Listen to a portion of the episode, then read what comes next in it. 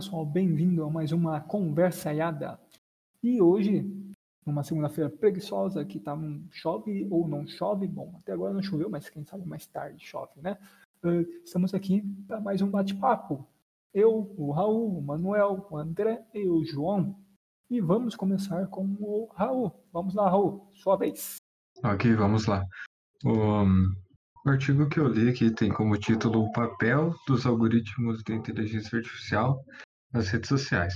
Ele aborda a inteligência artificial, redes sociais e fake news. Ele começa com uma abordagem cronológica do aparecimento das fake news lá em 2016, iniciando nos Estados Unidos, na Europa, uh, com notícias falsas, né? E ali tornou-se uma preocupação central do jornalismo uh, devido a, aos prejuízos que esse fenômeno causa. Né? Em 2018, o processo eleitoral trouxe tema no ápice dos debates aqui no Brasil. Uh, e ele traz esses detalhes da fake news por estar falando das, da, das redes sociais, né? que são o meio onde mais se proliferam essas informações. Mas, enfim, ele chega ao objetivo principal do artigo, que é desmistificar as crenças e fantasias infundadas sobre o objetivo funcional da inteligência artificial e o papel que ela desempenha por trás das redes sociais, né? Uh, também fala sobre o que eu já tinha comentado antes, os riscos existenciais. Inicialmente, o primeiro risco existencial era a bomba atômica, depois vem a superinteligência, né? Uh, com o risco de onde a superinteligência visualizaria os seres humanos como uma ameaça potencial ao nosso próprio sistema. Então, eliminando portanto, nós seríamos eliminados, né? E tem até um comentário que é feito aqui que, que diz que o Homo sapiens é um algoritmo já obsoleto, né? Nessa visão mais futurista. Aí ele continua dando breve descrição sobre o estágio atual da inteligência artificial, como que ele trabalhe com a Deep Learning, aprendizado de máquina, e explica que esse sistema ele trata uh, de previsões com base de dados. Então, uh, a Netflix, por exemplo, pode ter 100 mil títulos em DVD em estoque, mas se esses clientes não souberem como encontrar a preferência desses títulos, nada vai adiantar. Então a inteligência artificial chega para isso. Machine, uh, no caso a Deep Learning, né? Para criar filtros e preferências desses dados. Ele fala um pouco sobre redes neurais e chega em acesso personalizado aos algoritmos, onde ele explica um pouco como funciona o feed de uma rede social, a classificação. A classificação, uh, ele coloca assim os, os fatores que são mais valorizados na classificação, comentários, reações, compartilhamentos, o teaming, acho que é Tim que pronuncia, que é uma variável soberana, uh, no caso time, né? Porque ele leva em consideração quanto mais recente, mais valiosa a publicação.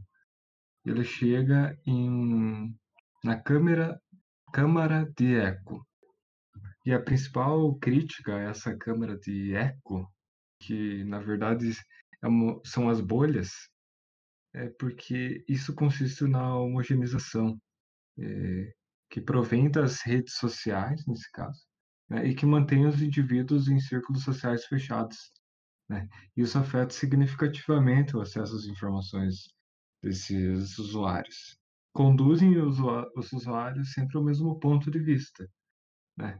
impedindo a exposição a outras ideias e, e ficando uh, limitado apenas aos seus preconceitos, digamos assim. Esse é o último tema que o artigo aborda. Bom, e agora que o Raul terminou de falar, pessoal interagiu bastante, né? Todo mundo interagiu com o Raul, coitado do Raul, fez um monólogo aí. Mas é que foi bem explicadinho, não surgiu dúvidas nenhuma. Uh, agora a gente vai continuar com o João. João, agora é a sua vez, manda brasa aí. Bom, então o meu ponto fala de questões éticas na era digital, né? Aí para explicação que a era digital impõe uh, na educação. O artigo ele é bem resumido, mas ele começa falando da, de como as questões éticas são usadas nos espaços digitais, nas formas ativas, principalmente na, na formação, né, da, eles do nível uh, tão elevado quanto ao nível mais básico.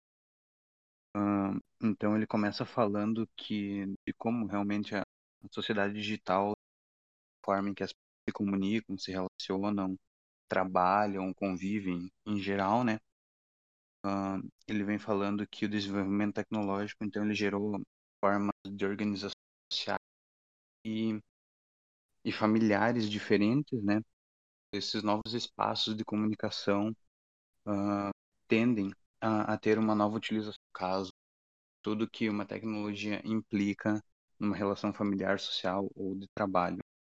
Uh, uma frase de impacto que o artigo usou de formas diferentes, mas dizer a mesma coisa, é, a rua que a rua deixou de ser um lugar seguro faz tempo e hoje em dia na era digital o quarto não é um lugar seguro.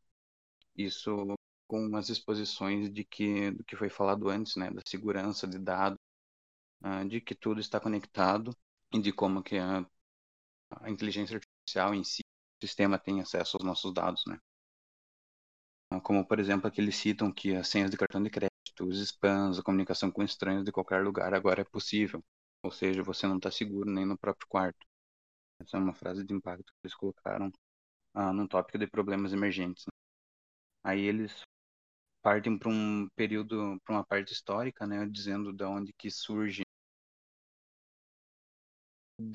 a palavra ética, né, de onde que se deriva e tal. Então, eles definem que a ética na, na era digital é como se fosse uma ética numa sociedade normal. Porque hoje em dia virou uma sociedade normal, né? As pessoas estão conectadas muito mais na, na era digital do que normal, em alguns casos.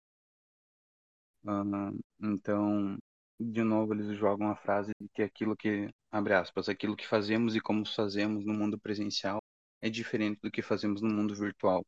Porém, com os mesmos hábitos e costumes. Então, mais uma vez, eles falam de como a gente faz as nossas ações baseadas no mundo virtual, sendo que elas podem implicar em consequências tão drásticas aqui. Né? É como que se no mundo virtual eu possa, tipo, ser eu mesmo, porque ah, eu faço um, um, Facebook fake e ali eu posso, tipo, falar o que eu quiser, o que, que der na telha, porque ninguém vai saber que sou eu mesmo, né? Como Exatamente. Se, se eu pudesse, tipo, ser quem eu sou. Então é meio que meio entra a questão da questão de ética, né? Quem, quem realmente a pessoa é. É, isso hum. já, já entra na questão que o Raul levantou, né? Porque você vai ser quem você é e você vai achar outras pessoas, mas dentro da tua bolha, dentro do teu eco ali, como o Raul falou, você vai achar outras pessoas que pensam exatamente como você e vão reforçar aquilo que você já pensa, né? Então, por mais que o que não sei o que é certo e errado, por mais que você esteja errado, vão ter mais pessoas que vão te apoiar naquilo que você acredita, né? É por isso que eu não gosto do Twitter. Certo. Mais alguma consideração, João? É, ele só, só finalizando aqui as considerações uh, meio que finais aqui, uh, como ele tem voltado para a formação, né? Ele conclui dizendo que basicamente a formação não pode se reduzir à transmissão de informação acadêmica. Uh, o que, que eu entendi por isso? Que é, independente do, do nível de ensino que você esteja, ou da onde a ética está sendo abordada, sabe? Sendo no ensino superior ou fundamental, médio, enfim, uh, a formação pode se associar ao contexto virtual, onde a ética é aplicada na realidade digital. Então, por exemplo, é que nem o, o Raul comentou ali, que vocês acabaram de comentar. É nesse sistema. Tem um, uma pessoa que, exatamente como eu, de um outro lado da cidade, num outro lugar, que vai me apoiar no negócio mesmo estando errado, tendo a mesma visão que eu e sendo uma pessoa totalmente diferente com todos os contextos que eles retratam como que quem não souber manipular os dados, mexer com as coisas, pode ser um negócio bem perigoso. É isso. E assim terminamos mais um Conversa Iada. Uh, será que vai ter o terceiro episódio? Não sei. Talvez, talvez tenha, talvez não tenha. Vai depender muito do editor, que o editor ele é meio preguiçoso e não sei se vai ter, não sei se terá. Vamos ver. Muito obrigado por escutar até aqui e esperamos no próximo. Ou não. Tchau, tchau.